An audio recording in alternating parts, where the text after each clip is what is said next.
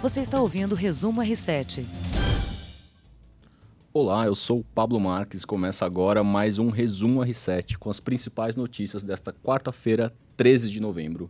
E eu estou aqui com meu amigo Heródoto Barbeiro. Olá, olá, um abraço para toda a nossa galera aqui do R7. E como já é tradição, às quartas-feiras temos Aline Sordilli. Boa tarde, pessoal, tudo bem? Bom, Heródoto, começando aqui o nosso programa, o Brasil recebe nesta quarta-feira, dia 13, a cúpula dos BRICS, o grupo que é formado pelo Brasil, Rússia, Índia, China e África do Sul, o bloco das potências. E o Brasil recebe os líderes políticos em Brasília para discutir assuntos diversos, entre eles economia, política, questões internacionais. Amanhã, quinta-feira, os cinco líderes se encontram para discutir questões de ciência, tecnologia, inovação, combate a ilícito internacionais terrorismo e cooperação em saúde no meio desta situação que a América Latina está vivendo. Olha, a, a reunião dos BRICS ela é rotativa, cada vez era um país. Uh, me lembro quando foi na Índia. A última foi na África do Sul. Na África do décima. Sul, agora no Brasil. Acho bom isso, só que tem um detalhe que eu preciso explicar para o pessoal, que é o seguinte, os BRICS hoje não têm a mesma importância que eles tinham no passado, quando eles foram criados. Foram criados com países emergentes. Na verdade, você tem hoje uma superpotência ali no meio dos BRICS, que é a China. Uhum. Né? Nem a Rússia é uma superpotência econômica como a China é. Então, logicamente, que ela passou a dominar o cenário. Tanto que hoje pela manhã teve uma reunião do Bolsonaro com o presidente da China, Xi Jinping, e está se estudando uma coisa importante para a gente pensar, como, como cidadão brasileiro, que é a possibilidade de um livre comércio entre o Brasil e a China, que já é o nosso maior parceiro comercial o que poderia fazer então com que houvesse maiores investimentos chineses no Brasil e venda de produtos brasileiros no mercado chinês. Então, isso é uma coisa importante. Sim, essas reuniões são, são importantes também para acordos bilaterais, né? Uma reunião do grupo, mas os líderes vão se encontrando com assuntos de interesses nacionais ali, tentando discutir questões da própria economia, porque é um bloco bem heterogêneo, como você mesmo disse, a China se destaca ali como uma, a segunda maior economia do mundo e com potencial para ser a primeira num dia. Viu, Pablo, no passado houve até uma tentativa de se formar também um bloco ideológico anti-Estados Unidos. Uhum. Olha lá. Mas depois, quando alguns governos deixaram de estar na esquerda e passaram para a direita, então você já não vê hoje mais lá uma pressão grande contra o Tio Sam, contra o imperialismo americano, etc. Então ela perdeu essa conotação política mais importante, mas tem uma força econômica uh, considerável. Com certeza. E quase foi ofuscada a abertura do, da, dos, da, dos BRICS a questão da invasão da embaixada na Venezuela em Brasília, né, Heródoto? Então, opositores a Juan Guaidó, representantes do opositor Juan Guaidó, é, que não não reconhecido como presidente da Venezuela pelo Brasil, invadiram a embaixada do país em Brasília na madrugada dessa quarta-feira, que também já causou uma certa estabilidade ali entre a relação entre o Brasil e Venezuela, que já está um pouco. Aliás, o pessoal já deixou de propósito, né? no dia da reunião do grupo, porque sabia que ia dar pra um causar, né? É, para causar, lembrou bem, Aline, para causar. E que, vamos dizer, ocupar um bom espaço tanto nas mídias sociais como nas mídias tradicionais. Só um detalhe para explicar. É, é o seguinte, uma embaixada é território do país. Então a embaixada ali é território da Venezuela. Né? Assim como a embaixada do Brasil na Venezuela é território do Brasil. Há acordos, então, que impedem que uh, o país que cedia tem que dar segurança. Então, sem entrar aí no detalhe se o Brasil reconhece o Guaidó ou o Moreno, Ma Moreno Maduro, Maduro não, não, reconhece o Guaidó, mas a inviolabilidade da embaixada tem que ser mantida. Sim. Né? Tanto assim que, pelo que eu olhei lá no R7, o Bolsonaro não apoiou e, pelo contrário, disse que uh, reprovou essa invasão da embaixada da Venezuela. Sim. Seguindo ainda na América Latina, nas questões internacionais, o Brasil reconheceu a Giannine Áñez como presidente interina da Bolívia. Então, o presidente Evo Morales renunciou no último domingo, assim como seu vice, o Álvaro Garcia Lineira, e deixou um vácuo no poder. E agora a senadora Giannine Áñez é a nova presidente interina da Bolívia. Olha, é interessante também a situação da Bolívia, porque deve caminhar para uma nova eleição. E tem um candidato lá da, da direita, chamado Camacho, que o pessoal está dizendo que é o Bolsonaro da Bolívia, né? que, tem, que é muito forte, mais forte do que o opositor do, do Morales durante todo esse tempo. Né? Mas uh, vamos ver, ela disse que vai marcar a eleição, tem que marcar a eleição mesmo, né? Para não caracterizar um golpe de Estado. Sim. Senão vai caracterizar como sendo um golpe de Estado. E a Bolívia já teve muitos presidentes, né? Se não me engano, nos últimos anos, ela teve um, quase um presidente a cada dois anos, uma estabilidade política bem Muito considerável. Grande. Ela já nasceu de uma estabilidade política. A Bolívia fazia parte do antigo vice-reinado do Peru. Ela não era uma região independente, era uma região agregada ao vice-reinado. Só que ali estavam as minas de prata, especialmente Potosí. Então se criou uma, uma, uma vamos dizer, um pessoal rico de lá, aí eles se separaram do, do vice-reinado do Peru, senão teria sido um país só. Eu já estive em Potosí. Potosí. E aí? Ah, uma próspera cidade. Bom, agora as principais notícias do Brasil agora.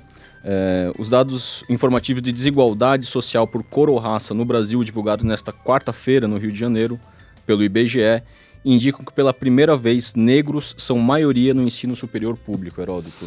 O que é um fato, vamos dizer, bastante importante na formação da sociedade brasileira, né? Porque o que a gente esquece é o seguinte: nós somos frutos do, do cruzamento do branco, do negro e do índio. Foi assim que começou o país. Uhum. Houve um momento na história do Brasil colonial que tinha mais negros do que brancos no Brasil. O Brasil era um país de negros, assim, quantitativamente. Depois, obviamente, por uma série de circunstâncias históricas, uh, tivemos uma, uma, imigração branca maior, no 19, etc., aí as coisas mudaram. Mas o país era um país de negro, né? E era um país assim que tem um, um frei chamado Antonil, que andou por aqui na época, e ele até dizia uma coisa curiosa. Ele dizia: olha, os melhores, eh, quem se situa melhor na sociedade brasileira são os mestiços. Então ele tem uma frase que eu nunca esqueci dizendo o seguinte: o Brasil, colônia, hein, era o purgatório, era o inferno dos negros o purgatório dos brancos e o paraíso dos mulatos e das mulatas. Agora, Heródoto... Isso foi já no século XVII, só para você ter ideia. O Brasil é um país de negros, né? São 55,8% dos brasileiros são considerados, são considerados negros ou pardos. É, e esse número ainda está abaixo do número de negros ou pardos no ensino superior, né? Então ainda há um, um ganho aí que a gente precisa alcançar. Apesar dos negros estarem na universidade, Heródoto, existe outra questão. Uma pesquisa do IBGE, também divulgada nesta quarta-feira, aponta que os negros ganham 42,5% menos do que os brancos e ocupam 30 por, apenas 30% dos cargos de chefia. Pois é, mas agora que eles estão, né, tá havendo um avanço no ensino superior, é provável que em breve esses números também se alterem. Porque eles vão estar numa situação de competir melhor uhum. com pessoas de outras origens étnicas, né? não só com os brancos, com os amarelos também, né? Certo que nós temos uma forte imigração amarela também no Brasil.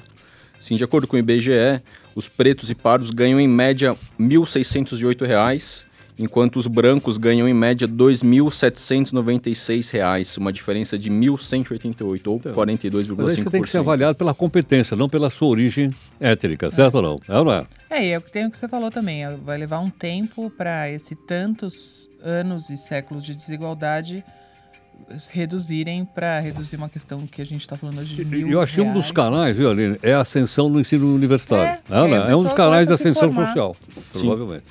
Inclusive, hoje, quem prestou o Enem, saiu o resultado do Enem, você já pode acompanhar Opa, no R7. Vou olhar minha prova lá. Saiu o resultado hoje, o Enem tava grandes polêmicas no, nos últimos fins de semana. E agora, Aline, eu gostaria de falar de tecnologia. Tecnologia. A gente é, viu hoje de manhã, você que acabou me confirmando que a Apple apresentou o novo Mac de 16 polegadas que substitui o de 15. Então, uma nova, vamos dizer, métrica no, no mundo dos notebooks. uma polegadinha maior. Uma polegadinha maior, que deve ficar tão fininho igual, que não deve dar muita diferença. É polegada quando a gente fala em tela, né? A tela fica maior. É, pelos módicos 25 mil reais. Quanto? 25 mil reais. O que, que você acha, Heródoto? É isso Dá? aí. Eu acho que não tá dando, não. não, dá, não. Fora isso, hoje o dia não teve ainda muita coisa relevante e quente de tecnologia. Eu vou contar um pouco para vocês do Web Summit, o evento que eu estava na semana passada, que acabou sexta-feira e aconteceu em Lisboa. É a edição é, aconteceu em Lisboa, em Portugal. Já é um evento que nasceu em Londres e em 2012 já vai. É, essa já é a segunda, terceira edição. É lá. o mais importante da Europa? Na Europa tem vários interessantes. Tem eventos em Helsinki, tem. É que esse aqui ele é o, mai, é o maior ah, da Europa. É, já fui em evento em Londres também, mas esse aqui em volume de gente é maior. Tinha 70.500 pessoas. E como ele acontece sempre no mesmo lugar, que é numa arena e mais uma área de eventos, então fica todo mundo naquele mesmo lugar. Uhum. Dá um certo, uma certa angústia você conviver com 70 mil pessoas. É, muita no gente. primeiro dia realmente tem 70 mil pessoas, depois vai diminuindo um pouco. Mas é um evento bastante importante para startups. O Brasil foi representado por mais de 140 startups, como é, iFood, Quinto Andar e tal. O pessoal fez a apresentação lá, foi muito bem recebido. E é, para esse ponto, então eles dividem as startups entre alfa, beta, gam, é, alpha, beta and growth. Então as, as startups super em nascimento startups é, já com bastante cliente, startup já voando, tipo um Entendi. iFood. E aí eles lá tem bastante investidores e tal. Então para quem trabalha com startup é uma área a se conversar porque tem a área de investidores e tal. Tem gente que paga para ter acesso aos investidores. Então a gente ali o dinheiro movimenta. Ah, do ponto de vista de lançamento de produto, não tem muita coisa, não é nada muito o que se vai ver lá, mas tem é, muita coisa de é, biometria facial, né? Muitos lançamentos a partir de biometria, muita impressão 3D, as pessoas fazendo coisas ultra personalizadas e em velocidade maior. Ah, mas esse também foi um evento que o tema principal de- em todas as áreas foi ser visto como pessoas. Entendi. né? então ele foi a abertura do, do Snowden, do Edward Snowden, e o encerramento da Margarete, a comissária da, da União Europeia. E ela, eles todos falaram sobre a mesma coisa, a proteção de dados, as nossas produções de dados. Então, como eu estava lá navegando num país da União Europeia, eu pude perceber a quantidade de vezes que eles checam a minha navegação. Uhum. Você está de acordo com isso? Você está consciente disso? Você está não sei o quê? Então, assim, eles mudam a minha navegação. Você está aqui, você tem que fazer isso aqui, você tem que seguir essas regras. É claro que se eu não concordar, em alguns casos, eu continuo navegando. Mas às vezes você perde navegabilidade, né? Você pode não aceitar entregar algum dado seu, mas daí você não consegue fazer alguma função. Mas lá Enfim. não. Lá você conseguia. Em Portugal você fala não e continua. O Ah, sim é para você manter os cookies. E, e as políticas de cookie, de guarda de dados deles, são muito mais claras que as nossas. Já dá para ver isso. Pela Uhum. navegação no site você consegue ver isso. Porque no celular, por maior que seja o seu celular, não fica tão confortável você ficar ten- tentando navegar mantendo aquela telinha aberta. Não, Uhum. você tem que ou aceitar ou não aceitar para você conseguir ter uma experiência melhor. Mas você consegue navegar assim, não é, é, das experiências mais agradáveis, mas assim, eles te é, pressionam muito com essa questão dos dados. Então, além de o Snowden dizer o que ele falou, vou continuar fazendo meu trabalho e vou continuar é, apresentando irregularidades de uso errado de dados. É, por aí, ou tipo a LGPD ou a GPDR lá na Europa não funciona, aqui a gente tem, quem tem que cuidar dos seus dados são as pessoas. O Snowden que denunciou, né, um esquema de Esquema uso de, de de dados, uso das, de dados pessoas das pelo pessoas. governo norte-americano, né? Ele estava fisicamente lá? Não, ele estava na Rússia numa videoconferência de Ah, altíssima que se ele qualidade, fosse porque ele lá, não pode. Ele é. não voltava. Não certo? voltava. É uma Nossa, questão diplomática bem delicada, É, inclusive. ele não voltaria. não. Ele não estava e ele falou: ah, mas ah, uma primeira, uma das primeiras perguntas foi: ah, você não tinha prometido é, honrar o seu trabalho? Não sei o que ele falou. Eu prometi honrar o meu país e a minha constituição e não os interesses de um governo. Tá. Então ele é, ele é muito determinado nesse Claro, sentido. claro. E ao mesmo tempo, é, o que exige essa questão dos dados exige uma consciência muito elevada que a gente tem que começar a, a discutir com as pessoas, né? Uhum. O quanto vale os seus dados? Né? O quanto valem as suas informações pessoais? A LGPD, que começa a valer agora em 2020, ela vai tentar regulamentar essa questão de uso de dados, proteção de dados, armazenamento Há de dados. É, mas Não, todo mundo que ainda não, entendem, tem. né? Não sabem exatamente por que, que seu CPF é pedido em toda compra, por que, que, É. que, que o seu nome e seu CPF já valem muito, porque com aquelas informações você acessa o endereço. É, você pode ter é, um problema seríssimo de falsidade ideológica, de clonagem de cartão, de conta bancária. Então, eles pediram muito isso, né? Além de eles estarem brigando com as entidades, né? Ou as big techs, como a gente fala, Google, Facebook, é, e Twitter. Twitter e tal, é, as pessoas têm que ter a consciência do valor das suas informações e do que você pode ceder ou não para qualquer site. Então, às vezes você acha que tudo bem e tal, né? E, e, na verdade, não. O que não aconteceu comigo lá foi isso. É, a gente aqui no Brasil está acostumado, eu estou navegando por vários sites e de repente eu vou para o Instagram, ou para o meu Gmail e eu começo a receber um monte de anúncios sobre aqueles temas da minha navegação. Uhum. Lá não aconteceu isso. Ah, não, é? Não. Eu fiquei, putz, eu demorei. Já é um- uma diferença. já é uma diferença. Eu demorei uns três dias para perceber que eu não era invadida por uma navegação é, que seria do meu interesse. Uhum. Né? Então, é, eu acho que a gente precisa realmente conscientizar as pessoas dessa importância das coisas e tal. Então, realmente, se a gente, nós, pessoas, enquanto pessoas físicas, não impedirmos as coisas de serem feitas, isso não vai acontecer. Por outro lado, o evento também foi essa questão de pessoas. São pessoas que é, tinha aplicativo para tudo, né? Como eu estava falando aqui antes para vocês. É aplicativo para controlar o sono, para controlar metas pessoais, para controlar é, calorias, para controlar, controlar carteira, pra, todo assim, tudo voltado nas pessoas para no celular. melhorar o bem-estar das pessoas. Então, era, foi um evento mais humanizado nesse sentido de temática. De tecnologia mais voltado para o usuário. É.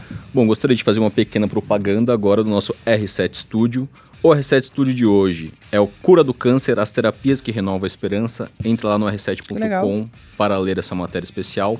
E na semana passada teve uma matéria incrível com a Elza Soares. Uau! Então acesse lá r7.com.br R7 Studio e as- leia essas duas matérias. Bom, eu fico por aqui. Eu Tem- volto na quarta-feira. Nos vemos em breve. Até mais, boa tarde. Siga o r7.com, acesse o R7 Studio nas principais plataformas de streaming e a gente se vê na semana que vem. Tchau, tchau. Tchau, Tchau, tchau. Você ouviu Resumo R7.